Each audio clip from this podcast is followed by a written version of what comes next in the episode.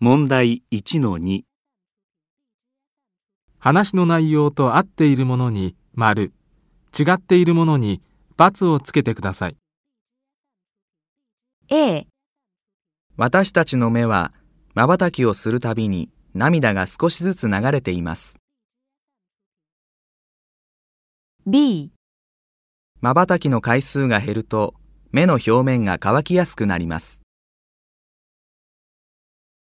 C、ドライアイは目の表面を涙が流れることです。 D、ドライアイは明るい部屋でテレビを見ている人に多いです。